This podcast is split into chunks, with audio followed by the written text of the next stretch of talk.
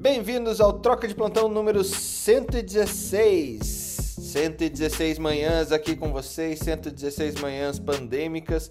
Ao que tudo indica, cada vez menos a gente vai falar de Covid aqui. Entretanto, como tem muita coisa para descobrir, claro que esse assunto vai permear nossa manhã esse, é, hoje, essa semana, ainda nesse mês, provavelmente até o fim do ano, provavelmente pelos próximos três anos mais ou menos, mas quem sabe a gente vai tirar da frequência diária, né? Estamos chegando ao fim do período mais crítico aí da, da, da Covid-19 e tem notícia interessante sobre isso e até preciso colocar ela à prova dos nossos amigos aqui que sabem muito mais que eu sobre epidemiologia e infectologia e por isso eu sempre trago essas questões aqui. Hoje, começando o programa comigo, Tiago Rodrigo, Ana Paula Panigassi, Felipe Proasca, Marileia Souza e Alexander Buarque. São as pessoas que sempre estão aqui com vocês, junto com a Ana Carolina Carvalho, que acaba de subir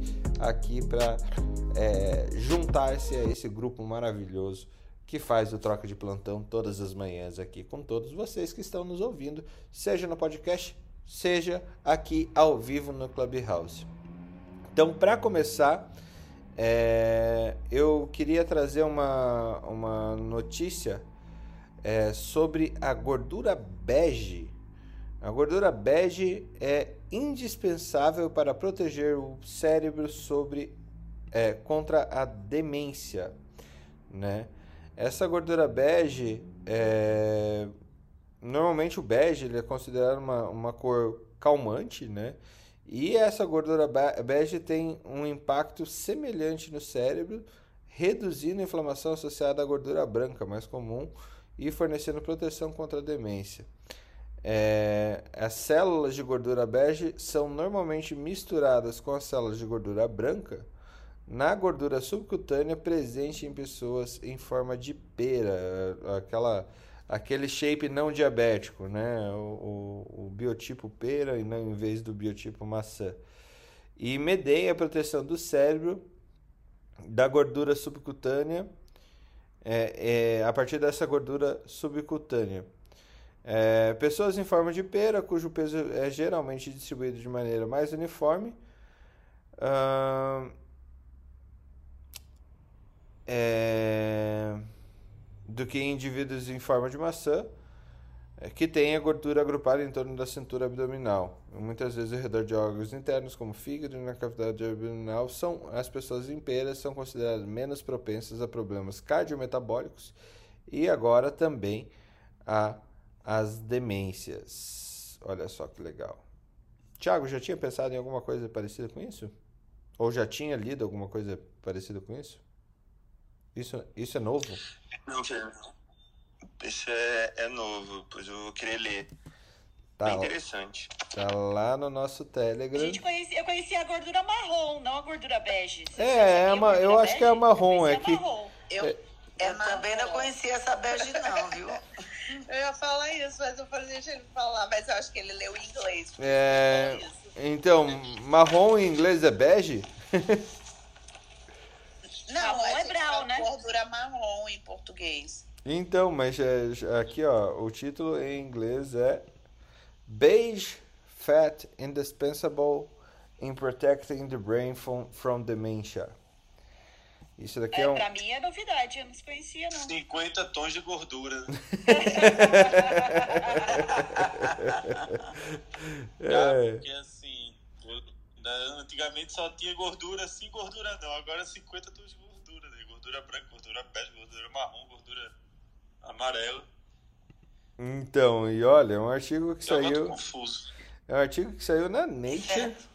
É... Fernando, eu achei interessante, até parece que eu combinei com você, que ontem eu conversando com a Ana, a Ana Carol, sobre essa parte de alimentação, eu acabei recebendo, vendo a matéria do The New York Times, é, de um artigo, olha que coincidência, publicado na, na, na revista Neurology, agora, dia 28 de julho, falando sobre é, ingesta dietética de flavonoides para é, em relação à redução do déficit, do declínio cognitivo subjetivo e de demência.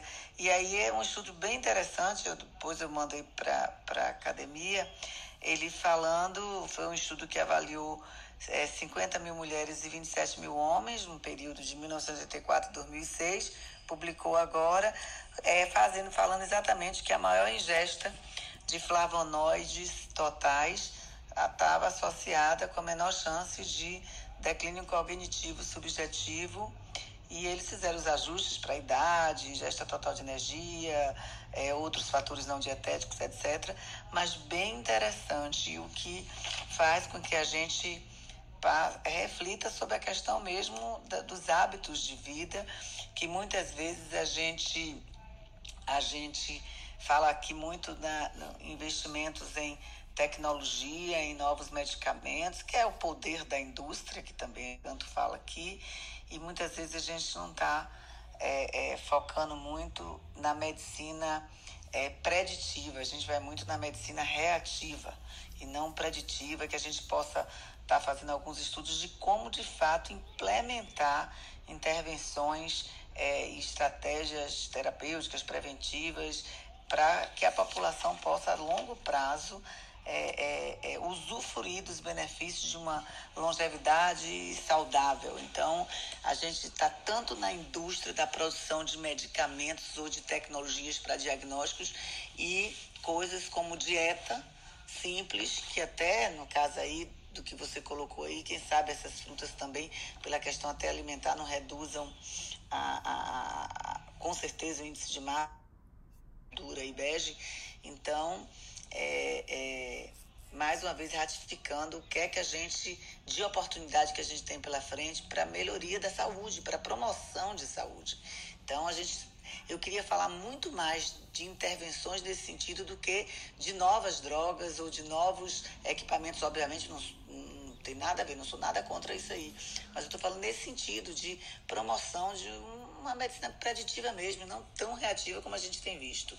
Então, bate exatamente com isso que você está falando aí de, de, de, de, demência, e esse artigo fala exatamente do declínio cognitivo subjetivo, a ajuda dessas frutas, desses alimentos que a gente sabe que é maçã, pera, laranja, é, é banana. Muito interessante esse artigo e, e batendo com o que você está trazendo hoje para troca que eu nem sabia. é muito legal a gente, é, o quanto que a quantificação ou quantify itself, né? Você quantificar o que você come, o que você vai comer, ou é, você consegue predizer a sua saúde, né, Marília? E como que isso tudo tem a ver com tecnologia, mas principalmente é, com políticas públicas ou políticas empresariais visando a saúde populacional e a prevenção de doenças. De novo, volto a, a falar é, o mercado de saúde ele se define em, duas coisas, né?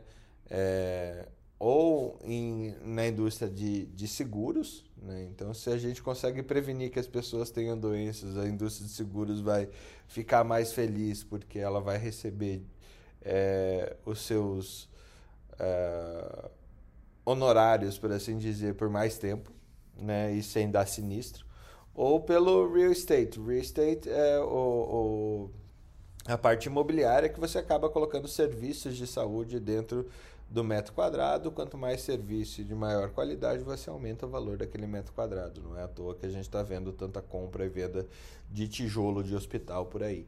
Né? É, agora, a gente está mudando realmente esse paradigma para uma questão preventiva ao invés de ter o metro quadrado caro de um hospital curativo, né? Eu acho que a gente tá, tá passando por essa transformação.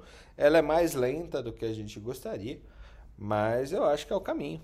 Eu acho que é o caminho.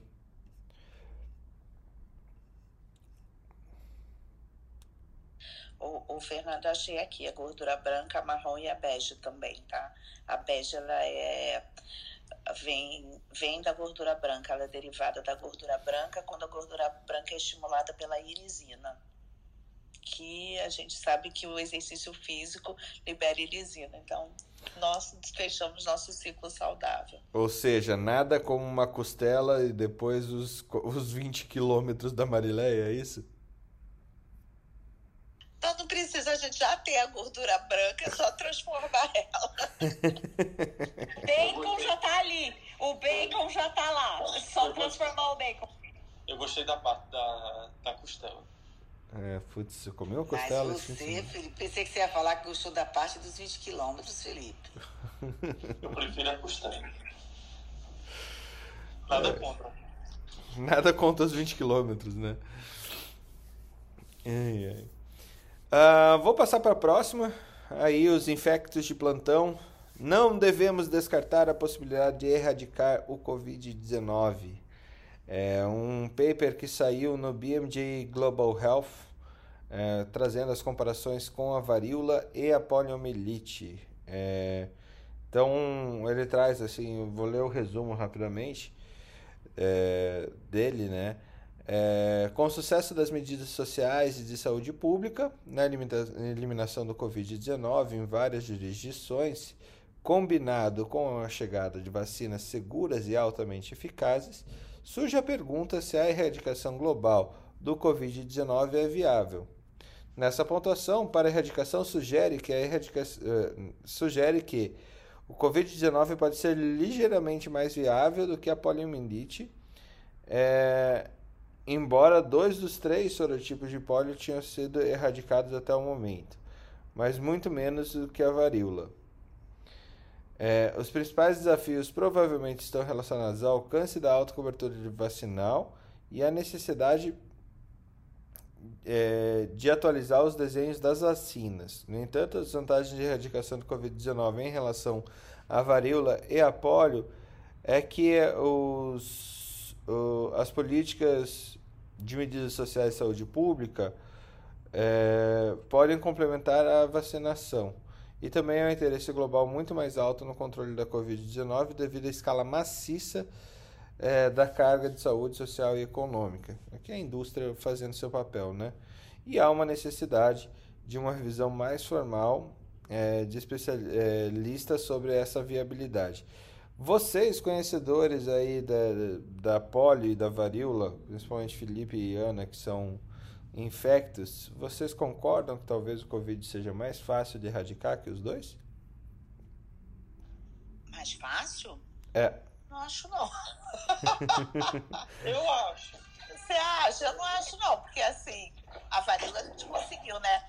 Eu, eu vejo principalmente por essa questão, porque a gente vai ter que levar vacina para o mundo inteiro, né?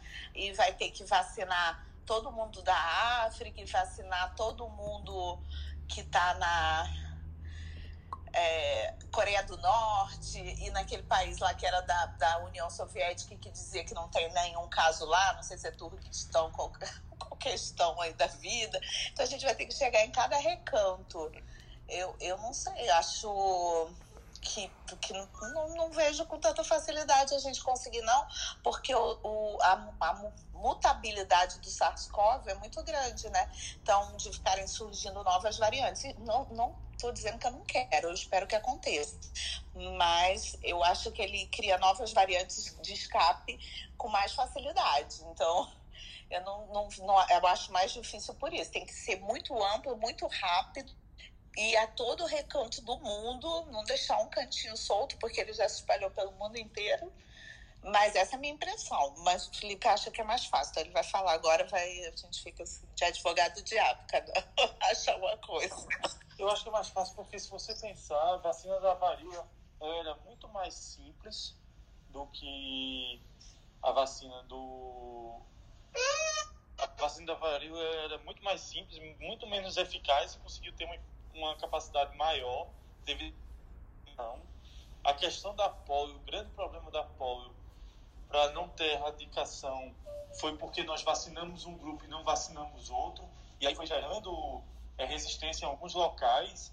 Por ter quase 20 anos sem polio no Brasil, mas tornou por causa de uma baixa adesão de vacinação e entrada do vírus por outros países que tinham baixa capacidade de vacinação. Não existe na história uma vacinação tão ampla como o coronavírus. Então, veja o sarampo com mais de 60 variantes, a polio com mais de 60 variantes, e você, de variantes inclusive de preocupação, e você teve o controle. Agora, no caso do, de controle de doença, a gente está falando de vacinação por gerações.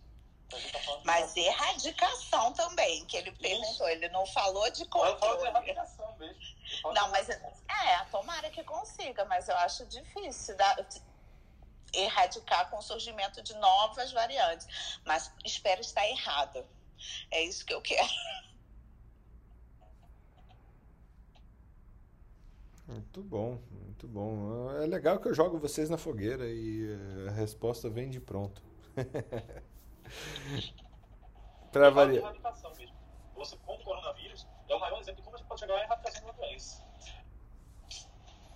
Ai, Felipe, eu acho que tinha falhado o que você estava falando, a gente não estava ouvindo mais, só deu uma corridinha no final. Ai, É eu no elevador. Não, o que eu estou dizendo é que a gente nunca teve uma vacinação tão ampla e rápida para uma doença. E isso fala- ajuda muito na questão de erradicação. Muito mais do que acontece, por exemplo, na varíola, que precisou de décadas e décadas para se chegar a, um, a uma capacidade de controle da doença. Com uma vacina Posso- bem mais posso? simples. Posso fazer uma pergunta? É, essas, outras, essas outras doenças, elas. ah, te- é porque assim, a gente, na verdade, na época a gente não sabia, porque não tinha a, a parte técnica para fazer. Mas elas tinham é, é, é, essa facilidade de mutação, né? E a gente não sabia é, co- como que essas doenças provavelmente se comportaram. E a segunda coisa, a gente vive num mundo muito mais globalizado, né? A gente viaja muito mais, a- a- a- o contato entre os países é muito maior, né? Então, você acha que essas duas coisas têm influência nos resultados? É uma- E adicionalmente, Ana, sem contar com o avanço de tecnologia também, comparando os Isso. períodos, né, Ana? Isso é, não, é, é, eu queria saber, é porque assim, eu é, o que eu não sei, porque não é minha área mesmo, é, é essa parte do. eu nunca tinha ouvido falar de variante, não era uma coisa que era do. Assim, a gente obviamente já tinha ouvido falar. Eu sei, por exemplo, que tem, sei lá, 500 tipos de HPV, né? Mas não era uma coisa que fazia parte do nosso.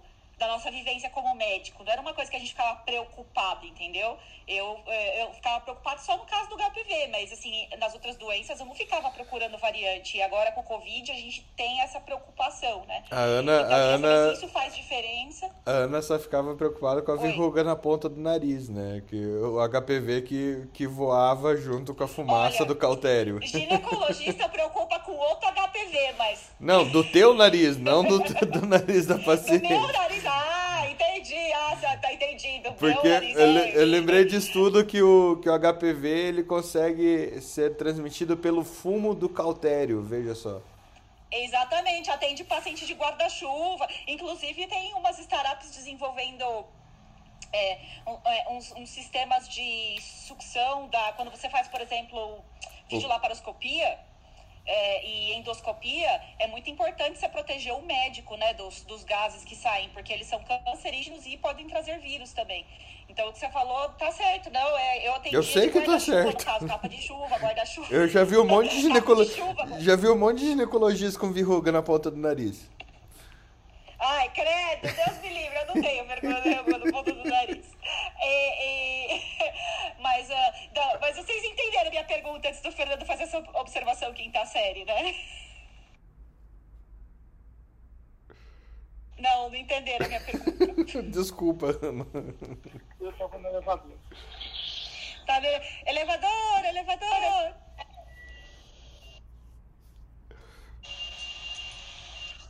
Ponto. Tá de volta, Felipe? Fernando, você tem uma história de. Tá de volta ou você tem uma história de capivara pra contar, Fernando? Eu tô de volta. Ah, então pronto.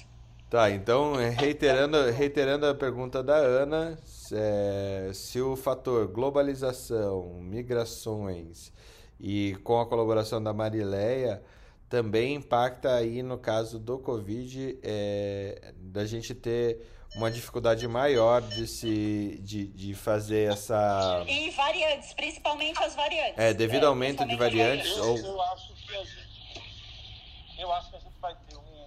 A situação do corona é bem diferente, tá? É um vírus que, apesar da transmissibilidade, vamos, vamos comparar com os outros coronavírus. Os outros coronavírus, eles tiveram surtos locais e controles sem ter uma vacinação ampla. Porque é uma característica do, do vírus, ao contrário de, de outros.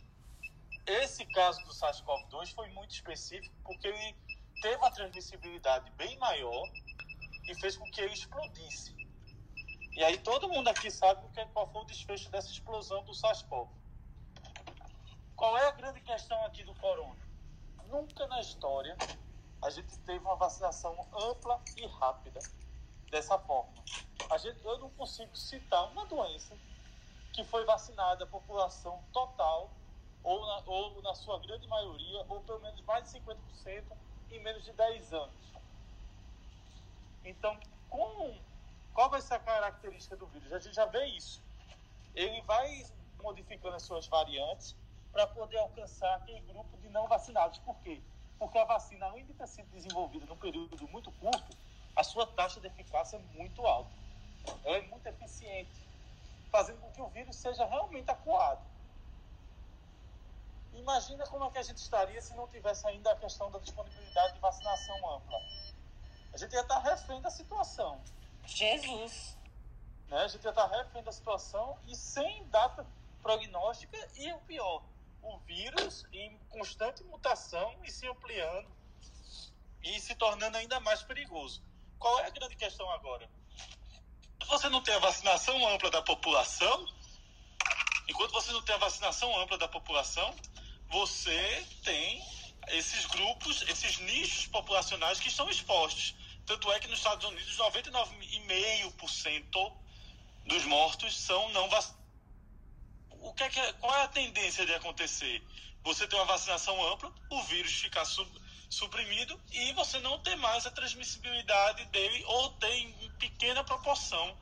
E depender, com a vacina tão eficaz, isso culmina com a erradicação da doença, que é o que acontece com a varíola. Por que, que a gente não erradicou outras doenças? Por exemplo, vamos lá. Sarampo. Influenza. Sarampo. Taxa de sucesso da vacina, 33%. É, poliomielite e sarampo, não vacinação de grandes nichos populacionais. Tanto é que a retomada dos casos de sarampo no Brasil foi da França.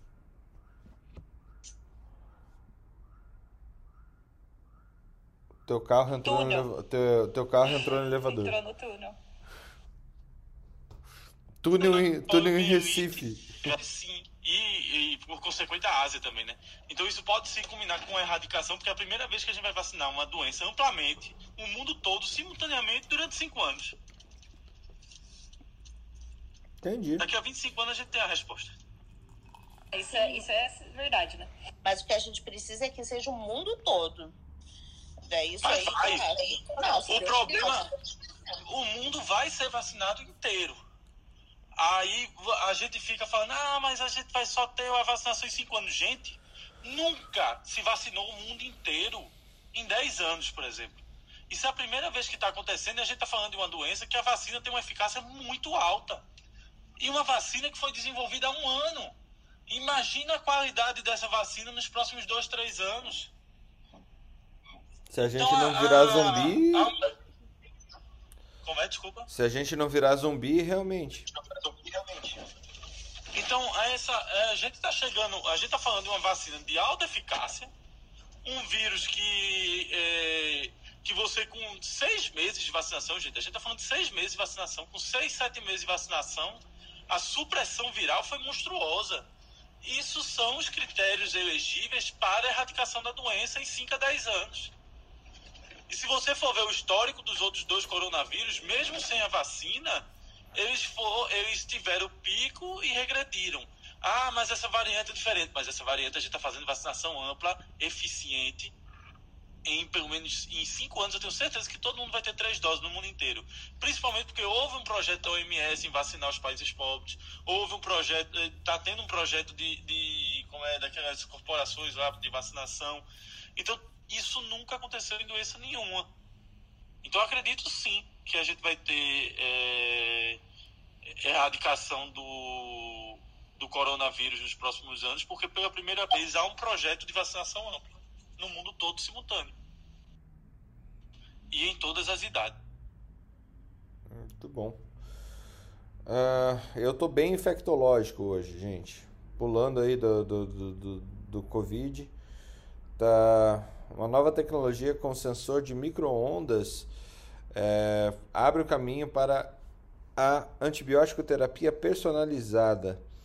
É, o, o, feito pela Universidade de British Columbia, a gente está é, vendo um novo sensor que pode diferenciar o crescimento da, das bactérias e a diferenciação de suas, varia de suas variantes antes de qualquer é, evidência visível. Então, dessa forma, a gente pode dosar ou tipar o antibiótico para esse combate fino para a, a é, para combater a, a, a, infecção bacteriana específica. Né? É, esse é um laboratório é chamado. Um mal de TOF implantável. É o quê? Um mal de TOF implantável. Seja mais específico. Por quê? Seja mais específico. TOF é um modelo de identificação bacteriana usando espectrofotômetro de massa. Ele joga uma luz e em cima de um, da bactéria e aí o seu espectro de luz tem 5 mil espectros de luz, né, 5 mil variações de luz, e a partir do que sai do espectro ele consegue dizer qual é a bactéria qual é a sua variância genética quais são os antibióticos mais eficazes. Esse, esse chip aí vai fazer essa identificação em tempo real no corpo da pessoa, em vez de ser numa máquina externa à pessoa. Então eu estou chamando ele de Malditoff implantado. tá certo. O... Aí a gente vê impressionante, Tiago, a gente vê essa questão da, da medicina personalizada. Então esse, esse trabalho aí da Universidade British Columbia, que eu até fiquei feliz que é a universidade que meu filho ficou um ano, estudou aí nessa, lá na, no Canadá, um ano da graduação dele. E de fato, a gente caminha para isso mesmo, para por pessoa, atendimento por pessoa. E eu acho que o futuro vai ser esse em tudo.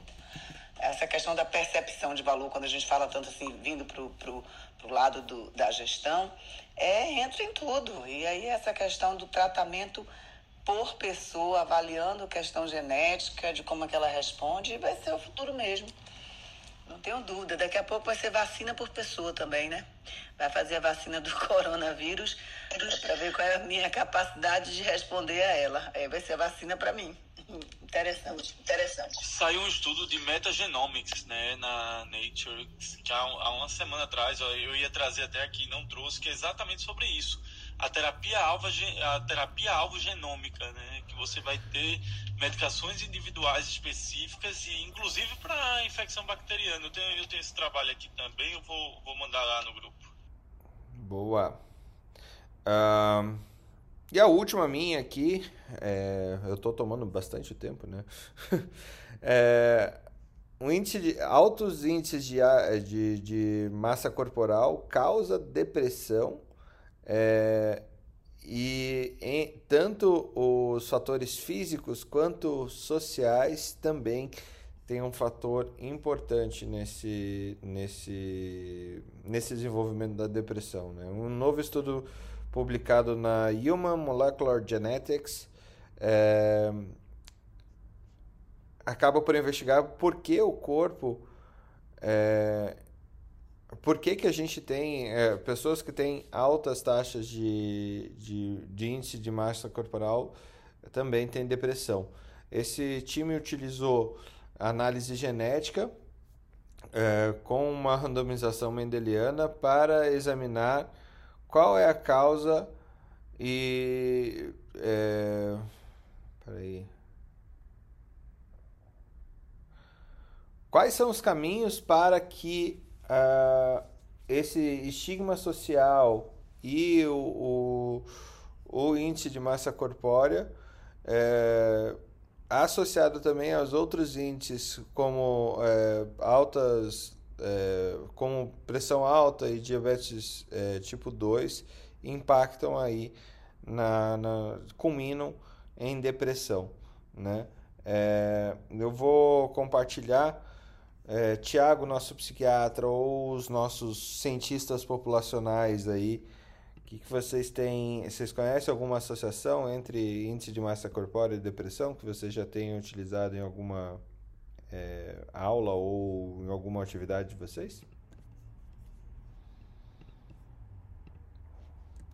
Bom, Fernando, bem interessante né, o que você colocou, ah, isso corrobora com a questão de que a depressão é muito mais complexa do que a gente imagina, né?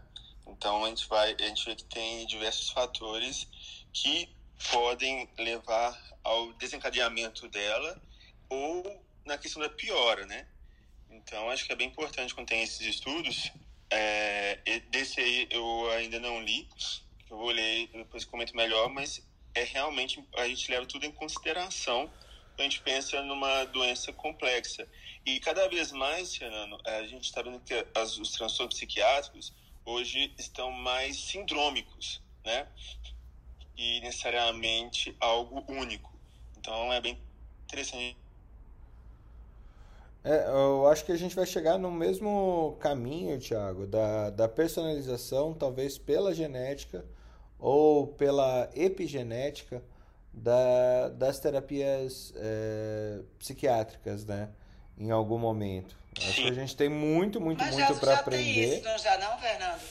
Ah, já tem alguns estudos que vê a responsividade a drogas de pacientes tem alguma coisa, tem, tem alguns estudos que já faz isso que eu, eu conheço uma pessoa que tem um problema psiquiátrico que ela manda de vez é, assim a família encaminha acho que é no sul não sei se é por aí Fernando para fazer um estudo genético e ver se ela consegue ah, responder àquela medicação tem farmacogenética. Isso, isso. Para psiquiatria. E para psiquiatria, mas onde mais usa é na psiquiatria.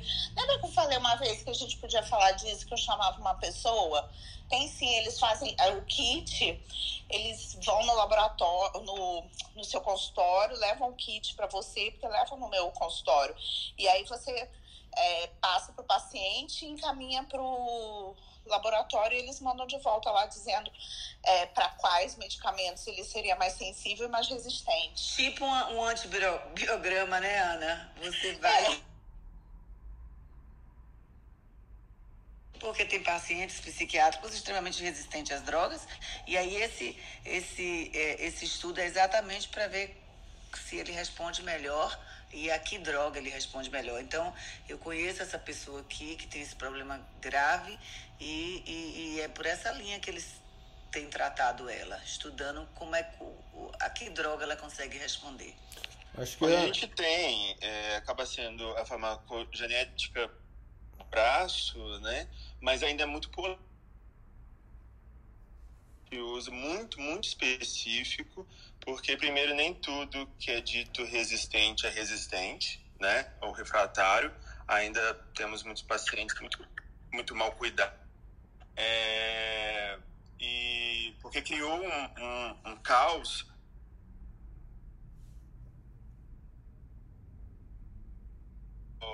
ah, eu tenho, tinha depressão e aí eu fiz o exame e aí ele veio falando que é essa droga que é, ia me ajudar e ajudou. Então isso começou a surgir, a pegar é, muita gente fazer exames, muitas vezes desnecessários, que não precisavam assim, ser feitos, como se fosse uma, uma, uma salvação, mas na verdade a gente tem que ter muito critério com relação a isso também, entendeu? Hoje surgiram várias empresas, né? é, que fazem isso. Também tem a questão mercadológica, mas isso para nós ainda da psiquiatria a gente vê isso com muito cuidado, né? Porque quem fosse mais específico, isso seria uma solução. A gente sabe que hoje o drama dos transtornos psiquiátricos está cada vez maior, mas vale a pena uma discussão até para entender melhor. Mas hum, infelizmente, não é um salvador da pátria como a mídia disse. Acho que está muito cedo, é, né? Muito legal esse conceito, pelo menos trazendo um, uma relação direta, né? A gente sempre vê as pessoas acima de... Sempre não, né? Sempre é uma palavra muito forte. Mas a gente vê é, constantemente uma relação associada a outros fatores que, que circulam as pessoas obesas, né? A questão dos próprios que a gente já sabe que tem um impacto grande, né? E aí tem muito do que o Thiago gostei muito, é, porque ele trouxe essa questão de não de não ser nada fantástico, né? Até porque é, o, o que, que acontece? Tem uma frase que tem mais de dois mil anos, né? Que ela fala o seguinte: é parte da cura o desejo de ser curado, né? E na, na nossa área aqui é, de saúde do trabalho, a gente tem dois, dois pontos que tem tudo a ver com essa questão de desejo de ser curado. O primeiro é engajamento mesmo, né? De, de fazer a mudança de hábito, é, eu não estou dizendo, eu vou até na linha da Marileia de pouco tempo atrás. A gente está buscando uma terapia para resolver alguma coisa que a gente tem aqui é, no nosso organismo, mas não vai engajar ainda, né? Então, o que a gente precisa é pessoas engajadas e também tem aquelas pessoas que entram num ciclo muito ruim, que é eu tenho uma doença e vive aquela doença como se fosse um. É, parece que ela nasceu para ser um mártir, né? E, e, e, ela, ela não sai e, e, depende muito mais do que só uma terapia, às vezes ela é, faz parte do processo, ela ela está nesse papel de, de, de, vítima e que é muito difícil tirar dentro do, desse processo de tratamento psiquiátrico. Não sei se, se eu estou falando corretamente aqui, Tiago, você me corrija, mas tem esses dois pontos que são muito importantes do ponto de, do processo curativo, né? perfeito. Muito bom. Alexander, é, na minha especialidade é muito comum o paciente, quando a gente faz um exame, falar, ah, deu normal, mas não tenho nenhuma gastrite, aquela questão de, poxa, eu quero que as pessoas sintam pena de mim. E eu digo, olha, não, não é, me trate bem ou legal, porque eu tenho gastrite, é emocional. Então, esse lado psico é, psicológico é, é marcante em algumas especialidades e na minha não, você não tem a menor noção de como isso é o meu dia a dia. Então, quando eu falo, não, não deu nada, mas como não deu nada? Não deu nada. Então, assim, é, é, é uma área bem interessante, essa área da, da, da psiquiátrica relacionada a, a, a esse desejo dos pacientes de é, quererem ter um diagnóstico para alguma finalidade que, que na maioria das vezes é a finalidade mesmo de chamar atenção afetiva. Que é um Mas fosse um escudo, né, Maria? Fosse um escudo. Como, Tiago? Como se fosse um escudo. É, e é um escudo para sentir pena, das pessoas sentirem, digamos assim, pena. Então, fala, olha, eu tenho gastrite nervosa. Aí eu não é muito comum isso no dia a dia. Para que fala assim, olha, então você não me causa estresse, você não deixa eu ficar nervoso, porque eu tenho uma doença que é causada pelo nervoso, eu tenho gastrite.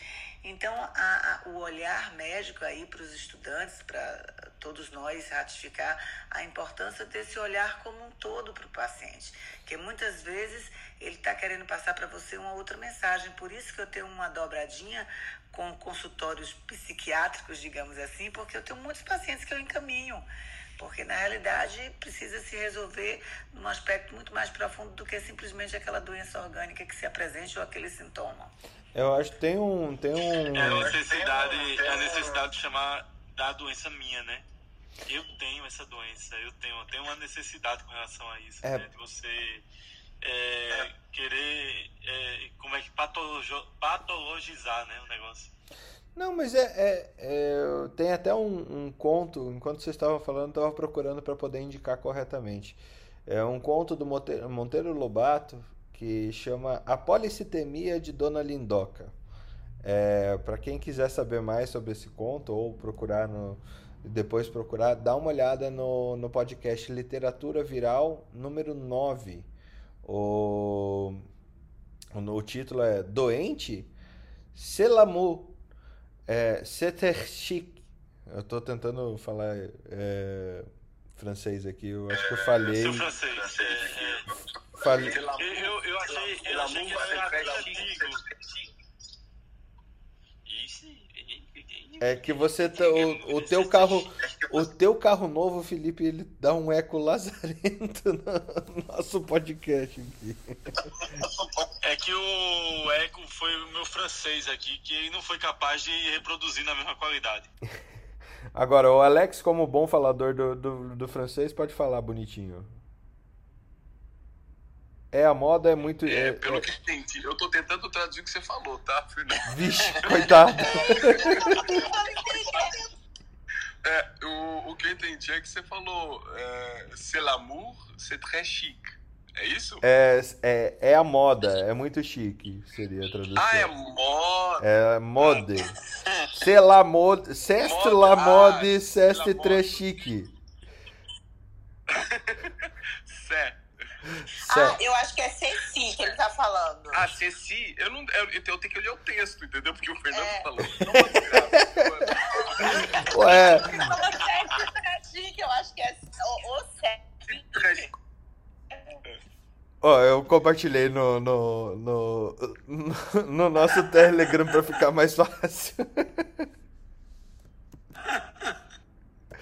Mas é muito legal. O conto do Monteiro Lobato sobre a polistemia da Dona Lindoca é realmente muito interessante que fala, eh, que ele versa a respeito do, do a doença como eh, como elo de, de cuidado e de, eh, de atenção, né? Então, é uma mãe que tem uma doença aparentemente rara, que é chique ter essa doença e que por causa dessa desse diagnóstico ela consegue ela começa a receber mais atenção do marido, dos filhos e tudo mais. Então, é um, seria um, um Chausen aí ou é, que a própria pessoa tem do tipo vou permanecer doente para man- me manter é, psicologicamente é, re- é, recebida ou, ou cuidada, né? Acho Vamos para um exemplo mais comum. O, o, o, o, velho piti. Às vezes você não recebe um paciente nas emergências que você avalia, não tem nada, está chamando a atenção do, do marido, dos filhos, enfim. Então é um olhar que a gente não pode deixar de é, perceber quando a gente está frente ao nosso paciente, que é esse olhar de que quanto que as emoções ou quanto que aquilo que ele está tá manifestando para a gente, porque eu sempre digo para o paciente, olha, eu não consigo sentir a sua dor, eu tenho que acreditar no que você está me dizendo. Então, o quanto aquilo ali, de fato, reflete a doença orgânica ou já tem toda uma questão emocional por detrás, por um- algum objetivo que eh, geralmente é o objetivo de chamar atenção, sim. É, eu, eu, eu tenho receio quando a gente usa a palavra piti, porque ela acaba sendo. é, ela engloba muita coisa, né, Marilé? Você pega aqueles transtornos de ansiedade de pronto-socorro, a pessoa lá, ela tá em sofrimento. Só que realmente, como a gente não tem um, um sistema adequado, uma ignorância psiquiátrica lazarenta da maioria das pessoas que estão na, na linha de frente de pronto-socorro. Pega um paciente em sofrimento, aquele transtorno de ansiedade generalizado, que a gente não sabe como lidar. E pior, a gente também não tem ah, o fluxo para encaminhar para um psiquiatra ou até para um psicólogo, minimamente. É, a gente é, negli- acaba negligenciando uma- um paciente que está em sofrimento psiquiátrico no fim do dia, né? Perfeito, não, e- perfeito, Fernando. E na realidade é um paciente que é um paciente, precisa tanto de cuidado como da doença orgânica. Eu acho que isso tem mudado.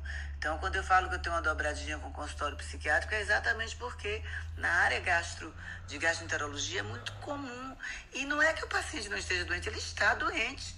Só que é, é preciso de uma outra abordagem dessa equipe né, é, multidisciplinar para esse segmento, porque ele está doente. Quando ele diz que o estômago está doendo muito, você faz exame que não tem nada, que você olha, que você faz biópsia, que você avalia, que você é, é, investiga, você vê que ele está doente sim. Só que é um aspecto psicológico que precisa ser avaliado, que não deixa de ser uma doença de relevância e o que a gente mais vai ter agora, né? Que é o abalo da saúde mental que a gente mais vem tendo, que vai ser e que tem sido a grande pandemia sem vacina, né? Eu concordo, Marilé. Mas sabe o que eu vou falar pra vocês? Quando eu me formei, eu fui logo fazer infecto. E aí eu falava assim, gente, isso não tá normal. Eu não fiz psiquiatria, eu fiz infectologia. Mas só aparece gente doida. E aí, com o tempo, é que eu fui entender que a, a gente não tratava só as doenças físicas, né? E que as doenças, elas na maior parte das vezes, começavam no mental, emocional, e aí se manifestavam no físico. Então, é, realmente é importantíssimo a gente ter esse olhar, entender a importância, a importância da psiquiatria, trabalhar em conjunto, como a Mariléia falou, porque eu demorei alguns anos para entender, porque eu achava que eu estava ali só para tratar a infecção, mas os problemas, hoje eu tenho plena consciência disso, e também quando eu faço consultório, os problemas todos eles começam no emocional e depois é que surgem os outros. Então a gente precisa ter esse olhar. E eu achei interessantíssima a história que o Fernando trouxe aí do conto do Monteiro Lobato. Eu vou procurar, porque eu já tive uma funcionária assim. Na verdade, ela trabalhou muitos anos para mim, gosto muito dela, mas ela precisava sempre chamar atenção tendo uma doença. E quando ela estava com uma doença, se fosse mais sério, mais difícil, ela ficava super orgulhosa e falava que ela estava com aquela doença. E ela chegou já uma vez ser internada e ela mandou mensagem para a família inteira dizendo que ela ia morrer, se despedindo da família. A família toda já estava preparando o velório, inclusive. Então, é, e aí a, a, cada seis meses é uma doença nova, porque tem essa necessidade de atenção. E ela descobriu que ela é amada assim. Então, ela acha que se, quanto, se ela estiver doente, as pessoas vão dar atenção a ela. É importante isso. Se a gente quiser aprofundar, a gente vai, vai aprofundar o assunto aqui e falar: será que é ela que está doente ou as pessoas que convivem com ela, ou quem convive com ela, não está tendo esse olhar é, é, é, é para essa convivência e evitando que a pessoa se sinta ou chame atenção através das doenças, né? Então, até para a gente pensar como é que tem sido o nosso comportamento, como é que a gente tem dado essa, esse afeto, essa, essa para as pessoas que estão ao nosso redor, para que não precise se utilizar de, de doenças para chamar a nossa atenção. Então, eu acho que isso é um ponto de mas reflexão sabe, também importante. É, mas sabe que essa, essa pessoa em específico, ela era uma pessoa extremamente amada, dois filhos que cuidam dela, um marido apaixonado por ela. E só que assim, claro, as pessoas carregam traumas de infância, né? A mãe morreu quando ela era criança. Mas ela era uma pessoa assim, de bem com a vida, tinha tudo, não tinha, trabalhava, mas não tinha dificuldade financeira, não tinha nada. Mas ela buscava sempre esse tipo de atenção. Aí eu acho que tem que no, no nem sei se é o psiquiatra que resolve, se vai psicanalista, como é que resolve. Então, às vezes a pessoa é, tem, é querida, é amada, mas mesmo assim ela tem essa questão. Mas aí eu acho que os psicólogos podem nos ajudar bastante, ou o Thiago ali, é, é uma questão de elaboração, né? Elaboração do seu processo de saúde e doença e elaboração do que, que é, do, do, do, processo de ser amado pela própria pessoa é, e, e, ela aprendeu a ser amada sendo cuidada a partir do momento que Sim. ela não necessita de cuidado é, as pessoas vão parar de cuidar dela de não é não é de amar mas ela entende esse cuidado como amor então ela fica gerando a necessidade de cuidar o tempo todo para é, ter esse é, mecanismo de recompensa. É um mecanismo de recompensa para ela. É, eu não sei, Thiago, dá para ler dessa forma? Bom, é bem interessante a colocação. Primeiro, fico feliz que estamos discutindo sobre isso, porque essa é a semana do psiquiatra, né? Então, Gosto muito dessa. Eu, eu acho que a, psi, a psiquiatria é, é, é, a especialidade que tem mais dias, é, fitinhas e semanas do mundo, viu? Verdade. Só pra fazer. É, é porque são várias personalidades, né? Então são várias datas para comemorar cada uma dessas personalidades. É, pra fazer uma adendo, quando a gente fala é, Munchausen, transtorno factício, só para deixar claro que o paciente até então não tem um ganho secundário. Entendeu? Diferentemente, é tão diferente quando tem um transtorno, às vezes, de uma personalidade, né? Que quer ser o centro das atenções e tudo. O factício, ele não tem, então, um, um ganho secundário. Aquele sofrimento, ele é real para a situação e, no entanto, quando a gente desconfia, tem que tomar um cuidado muito grande, porque senão, se ele percebe que às vezes não está acreditando em tudo, ele pode mudar, né? Então ele pode sair dali para outro médico e tudo, isso depois vai acabar é, tendo problema para ele.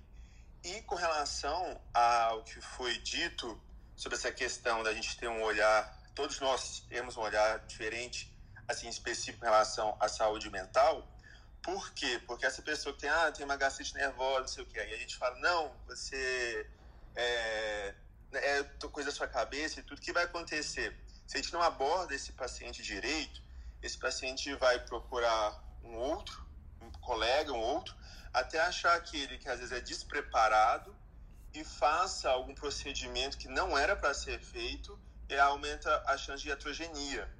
Então, muitos desses pacientes realmente têm a saúde prejudicada por causa da iatrogenia, tá? Então, por isso que é importantíssimo a gente é, aprender mais sobre isso, porque o cérebro faz parte do corpo, literalmente. Então, quando a gente fala questão mente, parece que é, tira, né? Tipo assim, não é uma questão orgânica, mas é muito orgânico isso, né? Então, a gente tem que estar muito, mas muito atento, até para poder preservar a saúde desse paciente.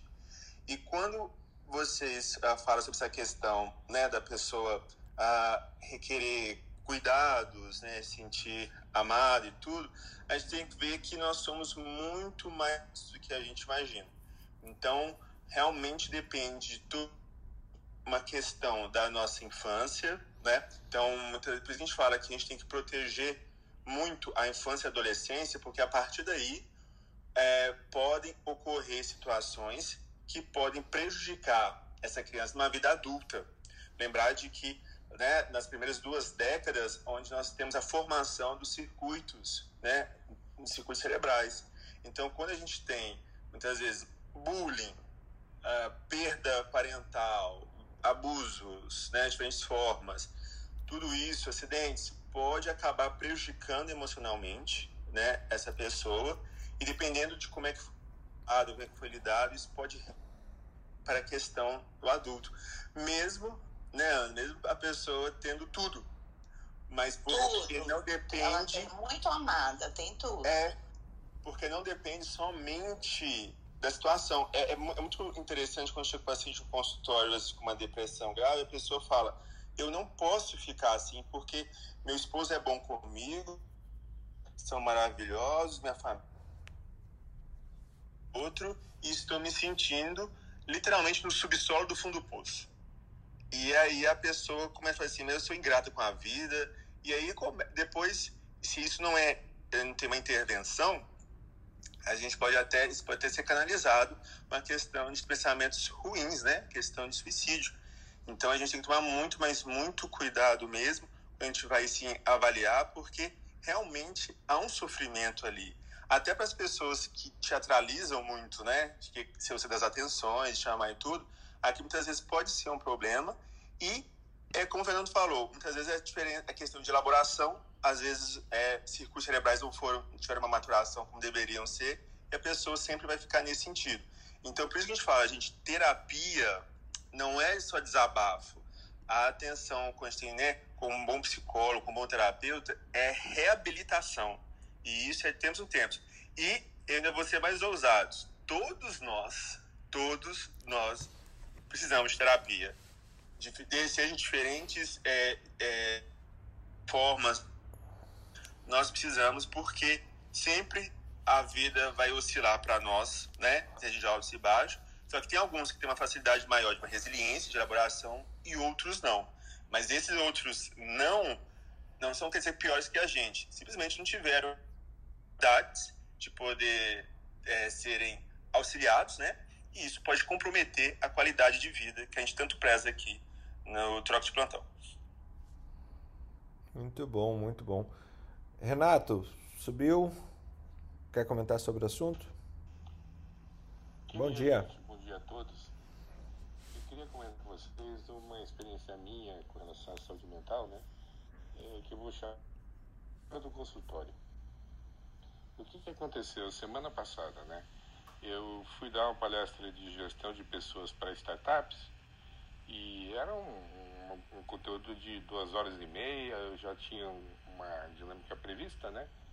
E foi interessante que eu, eu previ ali 40 minutos para fazer meu conteúdo, que tinha basicamente os aspectos né, de, de gestão de pessoas, gestão de equipes, né?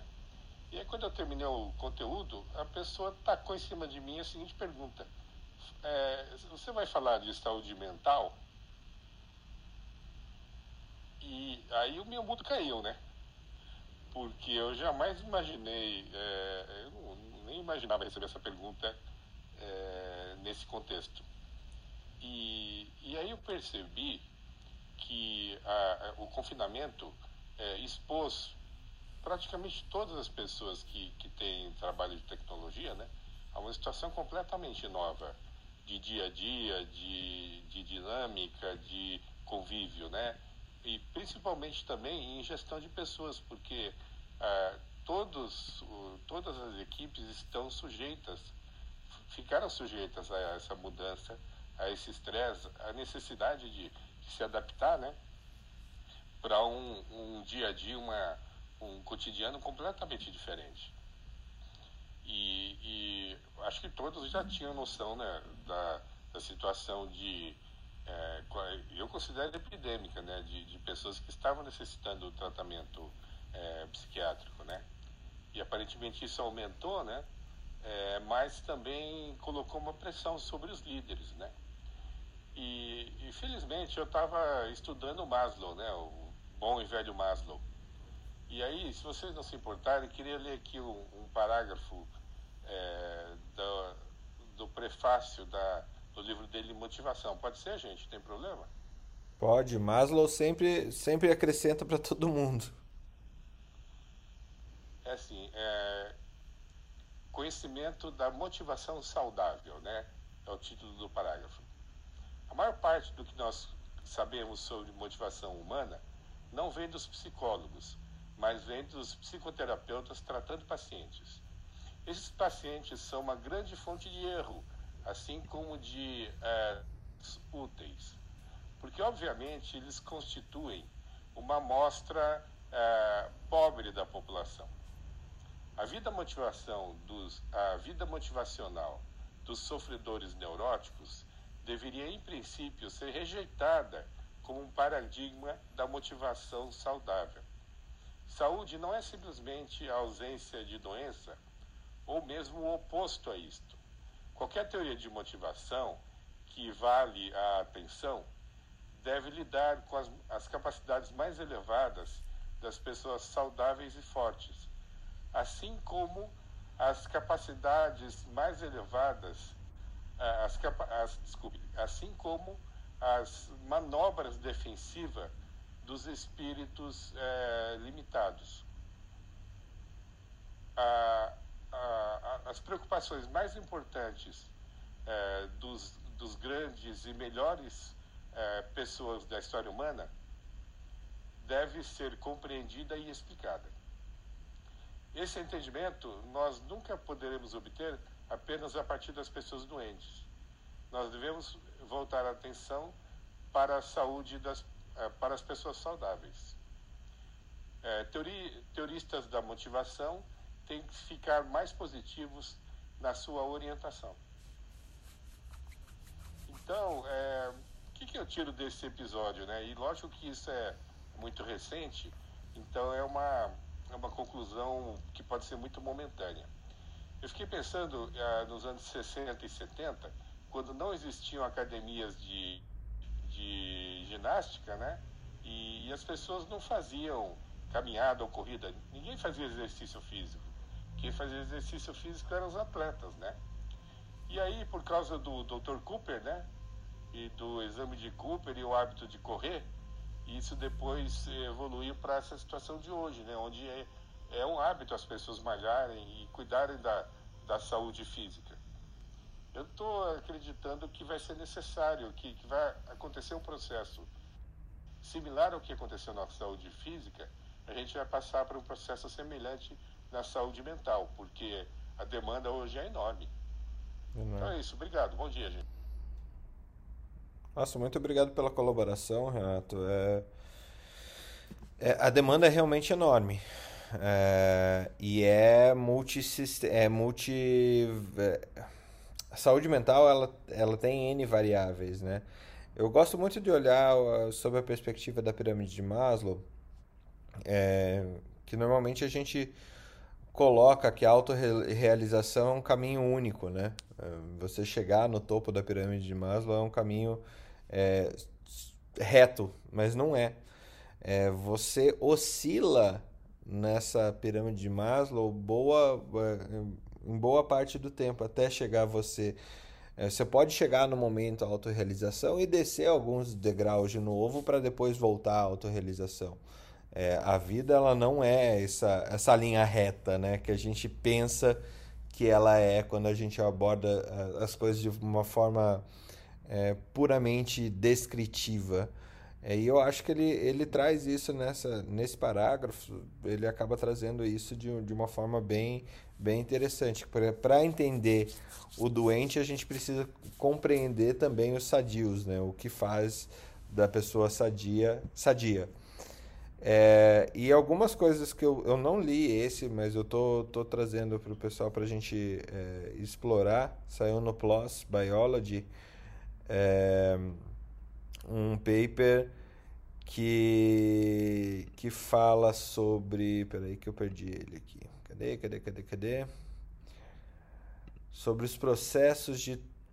de é, é de fazer ou não fazer, quais são os códigos para motivação, que é, a partir do PET-CT, imagens cerebrais de PET, é, eles tentam trazer é, como que funciona o cérebro frente à motivação. E daí as te teorias da psicologia realmente tem muito, muito, muito para nos acrescentar nisso. Tiago, tá contigo. Se quiser passar a bola da, da, do teu noticiário, pode passar. Bom, vou é, falar uma, uma questão importante, é que saiu esses dias no Conselho estadunidense né, de psiquiatria falando da importância dos psiquiatras nesse processo de vacinação. Ah, porque tem muita gente ainda não querendo vacinar, geralmente por, talvez por alguns problemas, como medo, né? É, aquilo que acontece muitas vezes aqui no Brasil, infelizmente não é só aqui, né? Essa questão de assustar as pessoas, talvez falar que pode virar jacaré, umas coisas assim. E isso, gente, a gente para nós que talvez que tenha estudo e tudo, pode ser soar ridículo, mas para uma parcela de pessoas não. Então é importantíssimo que a gente tenha esse olhar, né, criterioso para as pessoas e auxiliar nisso. Então, a, tanto a psiquiatria e a psicologia podem atuar nessa questão de reabilitação até para auxiliar as pessoas que têm medo alguma questão com a vacina, tá? Então, se vocês, é, eu, eu coloquei isso na minha consulta, eu sempre pergunto, já tomou a primeira dose, uma segunda? Não, por quê? E a partir daí a gente reabilitar esse paciente com os, com os pensamentos, né? Qual que é o problema e no meu caso, tem tido sucesso. Eu acho que até agora só uma pessoa que até hoje mantém é, essa mentalidade de não querer vacinar, mas eu faço igual que eu faço com o tabagismo e o alcoolismo. Sempre quando volto à consulta, eu volto no assunto, porque é importante, né? Porque quem sabe isso trabalhado ao longo do tempo, a pessoa é, consegue se convencer, entender e vacinar, sabendo que isso pode salvar vidas. Então fica a à importância, né? Se você vê um paciente às vezes mais difícil, para encaminhá-lo às vezes um psicólogo, porque a gente pode auxiliar nessa reabilitação com relação à vacina, tá? E uma notícia interessante, é, deixa eu ver aqui, é sobre os vikings. Ah, os vikings é, tá tendo um estudo de que, né, a gente fala que os vikings são aqueles é, né, aqueles fortes é, desafiam tudo sem medo, sem dor, né? É, aqueles homens arrãos, o oposto do Felipe Proasca, eles é, poderiam serem usados, ter usados drogas. É, há uma possibilidade, uma das possibilidades é o memendro, que é uma uma panela que ela era usada muito com relação a ajudar pacientes né, com epilepsia, a não sentir é, dor. Então, só que podia provocar também uma certa dose é, alucinação, a pessoa, né, não sei, delírio, ser uma pessoa destemida. Então, há uma sugestão que a instância dessas pessoas que eram consideradas os valentes, de serem, na verdade, pessoas que estavam utilizando né, é, algum tipo de entorpecente. O oposto do Felipe Proasca. é completamente, só que o Felipe é o oposto, né?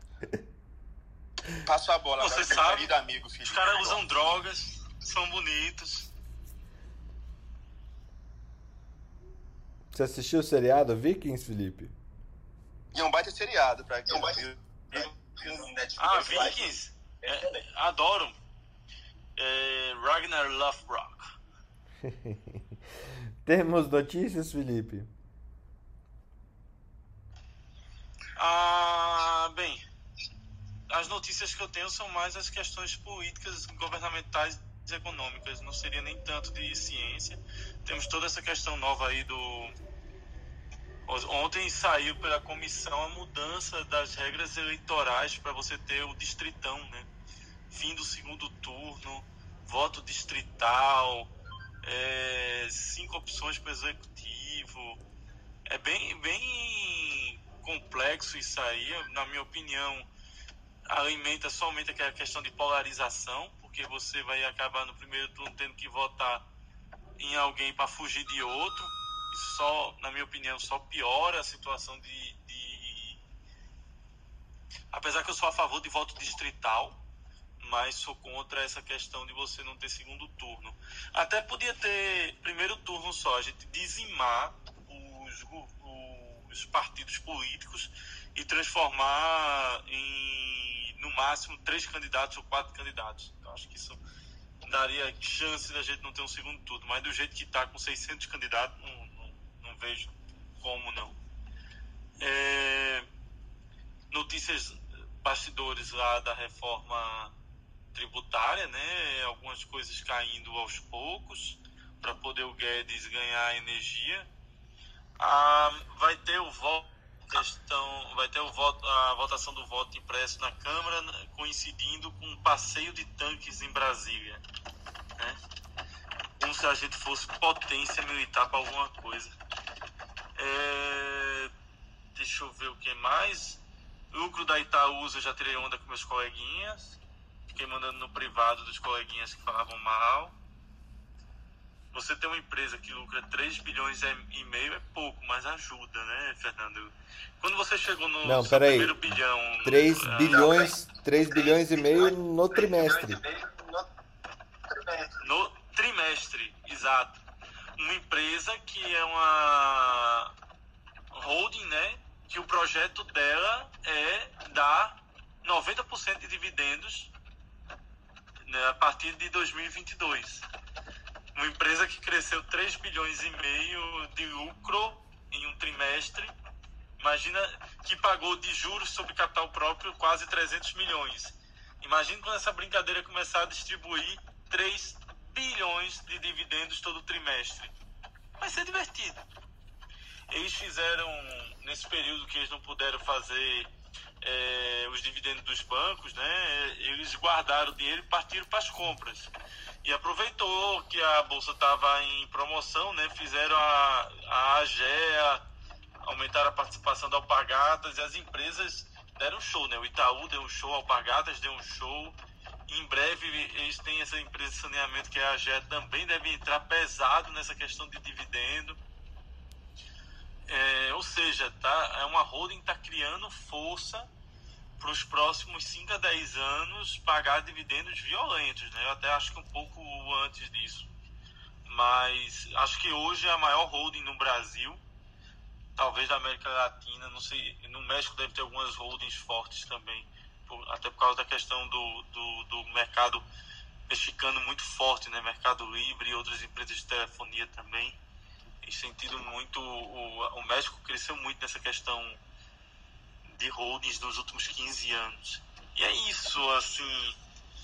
Eu estava dando uma olhada na, na, nas discussões econômicas do, do da B3, alguns mercados emergentes que vem crescendo também na Ásia com essa questão da expansão da vacinação. É, acho que a, a bolsa, a gente já conversou sobre isso, né? A bolsa vai, o risco que nós temos é de uma euforia da bolsa até uma queda violenta nos próximos anos.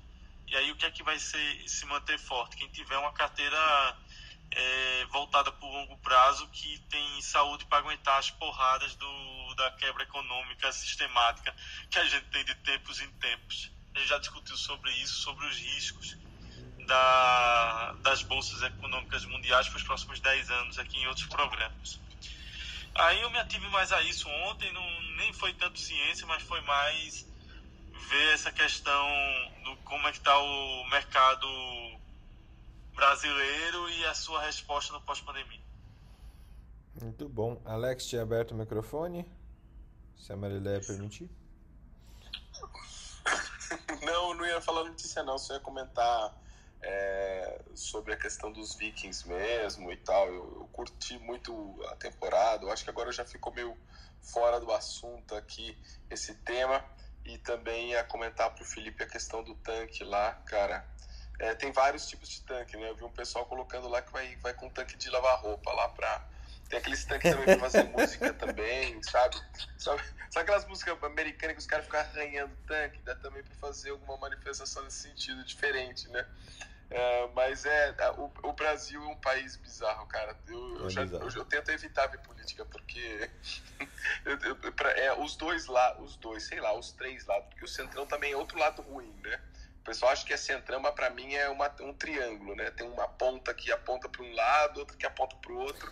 E o que, o que é coerente para mim parece que tá, não está nenhum, desse, nenhum desses três caminhos aí. Mas é, por isso que nem, nem gosto de falar política, gente. É engraçado essa visão do, do, triângulo, Alex, que o triângulo parece que ele gira também, né? Gira de acordo com. É um triângulo, mas ele fica dançando no negócio, no, no, no nas suas convicções. Não, é verdade. Uma cadeira com dois pés não para em pé, né? Daí você coloca um terceiro pé, ele fica bambo. E quanto mais pé você coloca, fica mais bambo ainda. Sei lá o que a gente tem que construir alguma coisa meio. Uh meio. Quer dizer, três pés não fica bambo, né, gente? Mas talvez com três pés ficaria, não ficaria bambo. Então, mas a gente quer achar mais um caminho, outro caminho, outro caminho. E eu acho que o, o melhor seria a gente voltar e se preocupar com questões de ética, de, de compromissos sociais e tal. E isso não tem. Não é uma questão ideológica. É, para mim é, é, é complicado o que a gente enxerga para frente, né?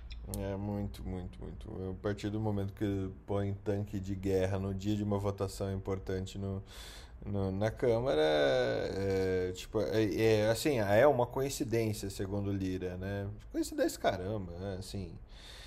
É, o jeito que o, que o presidente, assim, ele não tem nenhuma habilidade discursional, não tem nenhuma habilidade política relevante e consegue na torcida é, ficar em, na torcida e nos seus é, nas suas divisões de poder consegue é, ainda ter é, todo esse caminho que é grotesco assim em termos de falando como cidadão é, é realmente vexatório tudo que a gente está vendo Bom, mas essa é a minha opinião. É um tiririca com mais poder, né? É isso. É. Em termos, né? É, o, o pior é que a gente só vê que dá para ficar pior do que tá.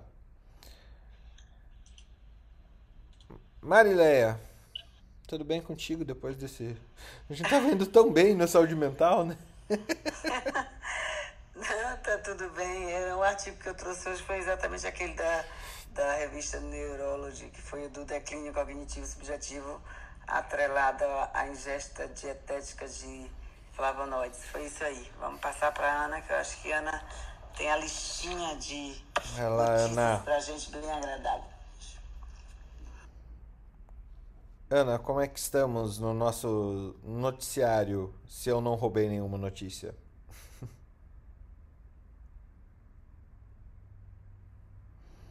Ana? Ih. Ana? Sim? Ai, sabe o que acontece? É que eu tô, tô, tava levando meu filho na escola e eu fui mandar uma mensagem de WhatsApp pra você e dirigir, e aí ele caiu, só que eu não conseguia voltar. Porque eu tava dirigindo, eu- ainda tô, né? Mas eu parei no sinal e eu consegui voltar. Tá, temos notícias do de hoje ou não? Nossa, até tenho, mas eu vou, vou, vou falar com você dois segundos que eu tô aqui na esquina do meu prédio. Então, aí eu tá já ah, Então, volta daqui a ler a pouquinho. notícia, porque eu tava. é, se quiser falar outra coisa, pode falar, porque aí eu já, eu já paro aqui em dois minutos eu já tô dentro de casa. Tá, man- mantendo a saúde mental, eh, acabou de sair aqui no JAMA Pediatrics, eh, crianças e jovens eh, dobraram os seus problemas de saúde mental durante o Covid-19. Eh, tem muita coisa bastante interessante para a gente aprender aqui com... Hoje o assunto foi saúde mental no, no fim do dia, né? Então... eh, a gente sempre tem que estar de olho nisso. E eu acho é, é até engraçado a gente, voltando à situação que aconteceu, essa questão de defesa de drogas, defesa de terapias não comprovadas, existência de uma indústria farmacêutica do mal que quer dominar o mundo e que quer manter as pessoas doentes. É, é engraçado como, como esse tipo de discurso aparece constantemente, né? É, e aí a gente vê ah, grupos sociais tentando polarizar também essa discussão para que a gente para que haja uma autoafirmação de suas práticas ou de suas eh, terapêuticas, né? Eh, eu acho que o Thiago deve enfrentar isso com bastante frequência, né, Thiago? Coisa do tipo o pessoal da maconha indo contra você porque você fala abertamente que eh, maconha fumada é um dos principais gatilhos para o primeiro eh, episódio, a primeira descompensação ah, esquizofrênica de um paciente. Você, eu tenho certeza que você sente na pele isso que eu tô te falando. É, e a pessoa não entende que a diferença de grupos de pesquisa estudando o canabidiol é uma diferença do que a gente está falando de um, de um uso recreativo, né? Então, assim, você vê que não tem espaço nem para discussão, é como se fosse, para muitos, uma religião de levar isso ao pé da letra e esquece que a gente trabalha com ciência, né? Então, o- o- a nossa felicidade era o contrário, é querer mais, é, mais vamos supor, é, e tudo para poder auxiliar os pacientes. Mas isso tem que ser feito de um modo responsável, né? de um modo criterioso. Agora, a questão da maconha fumada, que é um exemplo, ou então agora outros, outros psicotrópicos que eu estava utilizando, é, porque na, na TV, ah, que auxilia no tratamento de depressão, que auxilia na terapia. Tipo assim, a pessoa nem termina de ver a reportagem direito, ainda tem estudos, ainda igual a psilocibina, psilocibina, tem estudos, é feito em ambiente com médicos, com psicólogos, a enfermeira, ambiente hospitalar, e a pessoa já entende como quer, né? Tipo assim, não, então agora vamos usar porque isso faz parte. Então, não podemos compactuar com essas práticas. Nossa prática é baseada em questão de ciência. Com certeza. E Marilé, muito obrigado pela sua fala. Realmente, é, Ou seja, né, não é porque tem canabidiol por aí que a gente pode fumar maconha à vontade, né? exato. Foi, Exato. Foi, é, mas foi por esse motivo que eu acabei saindo dessa indústria, né, gente? O, o, o quanto. é, Você começou a usar? Não, é, foi por causa da, da política, foi por causa da política pé na porta do pessoal ah, que utilizava o efeito terapêutico da droga como caminho para a liberação de tudo, né? É- é, a tentativa de se modificar a narrativa para o, suas ambições políticas e econômicas realmente acaba é, deturpando o caminho, né? Então, é, você entra para fazer alguma coisa científica e, e, de desenvolvimento, mas acaba enxergando que no fim do dia há muitos outros interesses por trás, até o, o pessoal que está tendo um viés de seleção utilizando a sua, a sua experiência pessoal e tentando expandir para isso, isso para uma experiência populacional. É, e, e, e, não é assim. Né? Agora, no tratamento um a um médico, é, só voltando a esse tema, a gente sempre vai tra tratar de um relacionamento médico-paciente, onde o que a Marileia falou com, com maestria, é, que você está se colocando sim de corpo e alma é, e profissionalmente para tentar ajudar os pacientes. Né? É, é, o amor vem em primeiro lugar, mas é um amor sim de, de desenvolvimento é, da profissão e tentar fazer com que a pessoa restabeleça sua qualidade de vida ou tenha minimamente uma qualidade de vida frente a um, um momento de extremo sofrimento, extrema dor, que é o momento que você tem algum agravo de saúde, principalmente aqueles que, que precisam desse apoio mais de perto. Né? Marilé, obrigado pelo seu depoimento e pela, pela, pela forma como você colocou e, e desculpa a todos pela, por, pelo caminho que, é, que o papo estava indo. Não, eu peguei a Marilé falando, não vi o que aconteceu antes, mas a Marilé eu já vi que era uma mensagem de amor aí. E adorei o que vocês falaram agora. E nossa, realmente, o Thiago tem uma luta importante de fazer essa. demonstrar isso. A gente tem que falar para as pessoas, a gente tem que mostrar a realidade científica, né? Não dá para ficar fingindo que não existe. Tem, eu, eu, sei que o Thiago botou um post outro dia lá de, dizendo falando sobre os malefícios da maconha, eu só bati palminha. Eu acho que alguém falou alguma coisa que eu não vi, porque eu só vi o Thiago lá depois falando para não falar. Eu nem cheguei a ler o que, que o pessoal falou, mas só que você bate palminha, as pessoas já vêm com quatro pedras na mão. Então. Não, e é ofensa pra pessoa, vai no então, eu não entendo por que isso. É. Eu, eu não sou. Assim, tem alguma coisa errada, né, no mundo. Não pode ser normal isso. Aí você bateu palminha, não vi nem o que falou. Mas vai, gente, o que, que é isso? Não consigo compreender que as pessoas possam viver assim no mundo. Não tem como. A gente precisa melhorar como ser humano, gente. Consegue passar suas notícias, Ana? Consigo, tá dando uma falhada aqui no som, mas eu, eu espero que vocês estejam me ouvindo, porque eu, eu para mim vocês estão falhando. Deixa eu abrir aqui. É, vamos lá para hoje.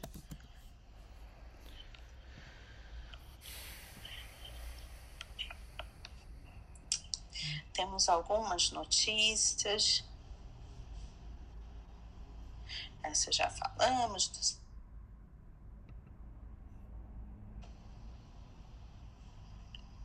Bom, é, a Pfizer passou que a sua vacina ainda não, não precisa de ajuste para variantes. A BioNTech falou. Fiquei feliz com essa notícia. É, então, a, a Pfizer ontem fez. É, fez uma apresentação e disse que a, a vacina ainda cobre as variantes que já estão em circulação, não precisa ainda de adaptação Hoje é terça-feira, né, gente? Ontem foi segunda, então foi ontem mesmo que eles falaram. E defenderam, mas mesmo assim defenderam o reforço de uma terceira dose, tá? Mesmo para Pfizer, porque tem gente falando, ah, não, só precisa para Coronavac, não sei o que, não. Para Pfizer também eles estão defendendo. É... Então, eles colocam que é possível, foi o CEO da BioNTech, o Gur Sain, que falou que nos próximos 6 a 12 meses pode ser que surja alguma variante que demande alguma adaptação da vacina, mas ainda não é o caso no momento atual. E é, eles estavam fazendo uma apresentação para os é, acionistas né, do, do de como está tá sendo a, a evolução no momento e realmente hiper positivo para eles, né? É, então, o, no início de julho, eles anunciaram resultados promissores de testes com a terceira dose e já estão é, so, pretendendo solicitar autorização para administrar essa terceira dose nos Estados Unidos e na Europa. E então, nessa apresentação de resultados e resultados financeiros no segundo trimestre, o, o, o laboratório registrou 7,3 bilhões de euros de faturamento contra 69 milhões de euros no mesmo período de 2020, que foi antes de terminar a vacina de COVID, anti-Covid-19. Então, para ver a diferença, né? De 69 milhões para 7,3 bilhões com B. E apenas com essa produção, a, a BioNTech espera faturar 18,7 bilhões esse ano, aumentando a previsão em maio, de, que era de 11,5 bilhões, tá? Previsão de maio. Aumentaram a previsão até o final do ano. É, Outra notícia é que o chefe de pesquisa da. Não sei o que está acontecendo, mas o chefe de pesquisa da Coronavac pediu demissão do Butantan. É, Ricardo Palácios, colombiano. E ele já estava desde 2011 no Instituto, desde a criação de vacina da H1. E ele também que coordenou o estudo de Serrana é, estão dizendo que foi um, o, a área de pesquisa clínica vai ser redesenhada para um novo formato, por isso que ele foi substituído, mas sempre em cargos-chave, assim, em área de pesquisa, né, fica aquela, é diferente de outras áreas, né? Pesquisa é uma coisa que é, a gente vê a formação e o crescimento ao longo dos anos, né? Então a substituição a gente fica um pouco com, com o pé atrás, mas querendo ir e ver como vai ser daqui para frente. É, ele está aqui no Brasil desde 2002 e veio para primeiro como pesquisador na Olimpíada, depois que ele foi para lá. E Acho que é isso. Ah, a gente tinha também da inflação dos preços dos carros, que a gente já falou, que dos modelos que mais subiram de preço na pandemia. Então, desde o começo da pandemia, é, alguns modelos aumentaram muito. A maior parte são modelos é, de luxo, né? Mas tem modelo também popular que aumentou. Então, o primeiro na lista é o Peugeot 3008 Grife. Ele passou de março de 2020 35 mil reais para 229.690. Tem uma variação de 58% no preço. Então, você é, isso aconteceu por falta de peça, né? E é, falta de novos carros no mercado, então inflacionou o preço de novos e de seminovos também.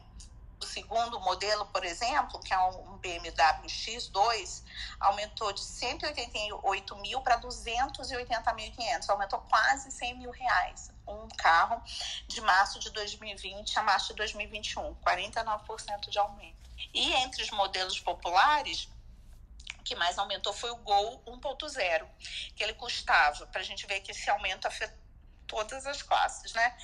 R$ 43.260 em março de 2020 e passou para R$ 59.920 agora em junho, com uma variação de 38% no preço. Então, para a gente ficar de olho, se você tem um modelo que está valorizado e vai vender e trocar por outro, ok. Se você está pensando em comprar, aí você vai, vai estudando bem para tomar essa decisão.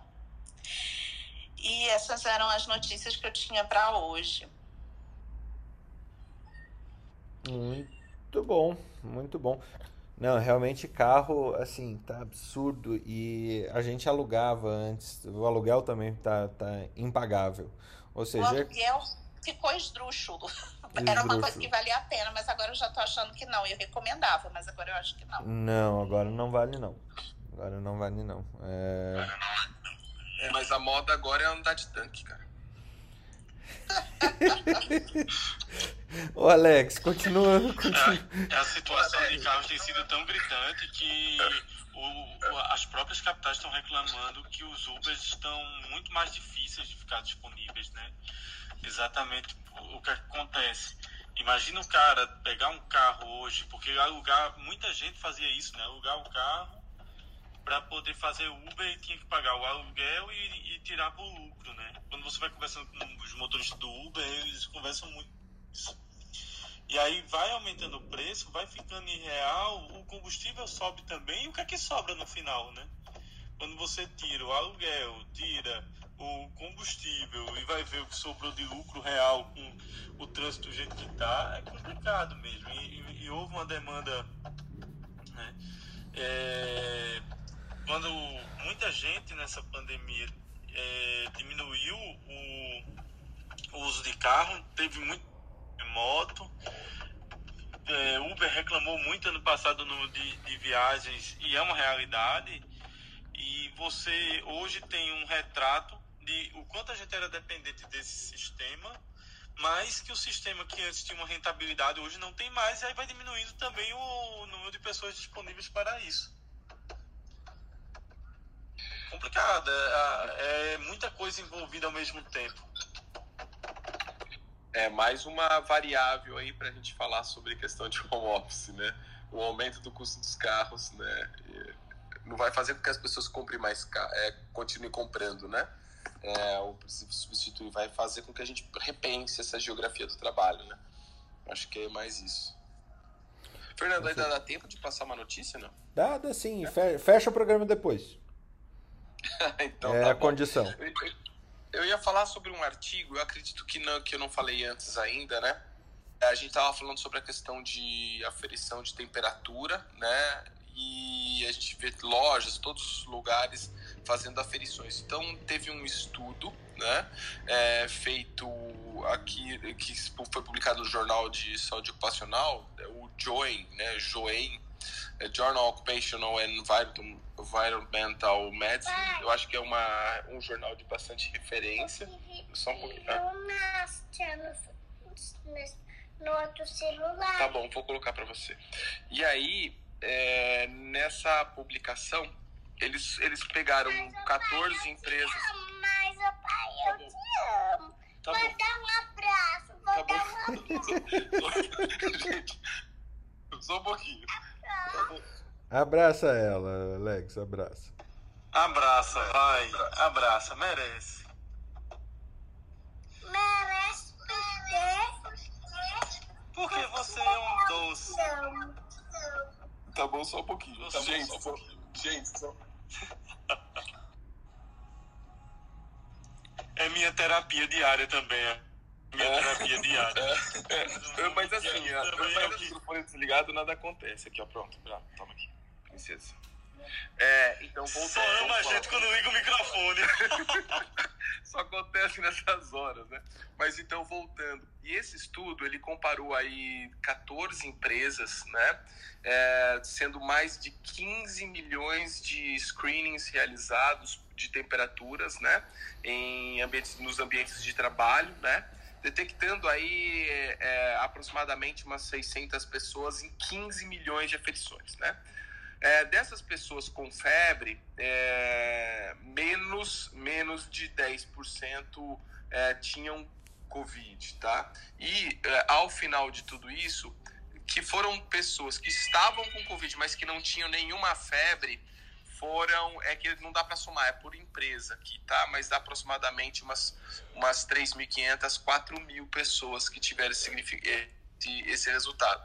O que demonstrou que existe uma percepção de valor com relação à aferição de temperatura, mas que, do ponto de vista de uso como metodologia de screening, ela é péssima, né?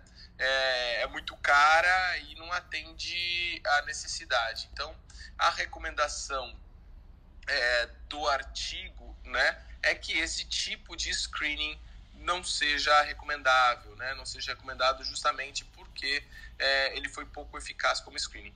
É claro que a gente já sabe disso, né? Mas é, continua em alguns lugares até regulados por legislação essa essa aferição, tá?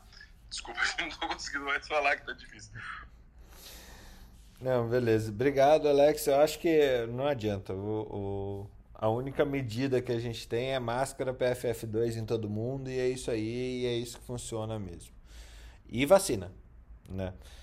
É, gente, foi ótimo troca de plantão. É, é, só, é só a ideia de assim, vamos parar de gastar dinheiro com com isso aí que não vai funcionar, né? Acho que é, e o pessoal ficar olhando o pulso, né? Pra gente mostrar o pulso pra eles ali, né? Ah, Eu quanto, acho que é uma medida pouco eficaz. quanto deu a temperatura? 33,5, tá ótimo. ai, ai, é muito ruim mesmo. É, gente, foi ótimo troca de plantão hoje, mesmo com os percalços que enfrentamos. É, e é bom que enfrentamos isso, porque aprendemos também. E obrigado a todos. Eu acho que a gente manteve, um, se manteve dentro do, do tema. É, descambamos um pouco para depressão e, e foi ótimo que a gente tenha feito isso.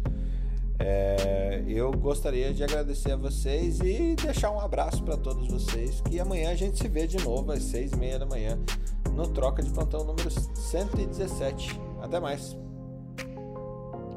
Até mais, gente. Bom dia. Bom dia, gente. Vamos correr, vamos correr. Vou correr, vou correr pra comer as costelas que você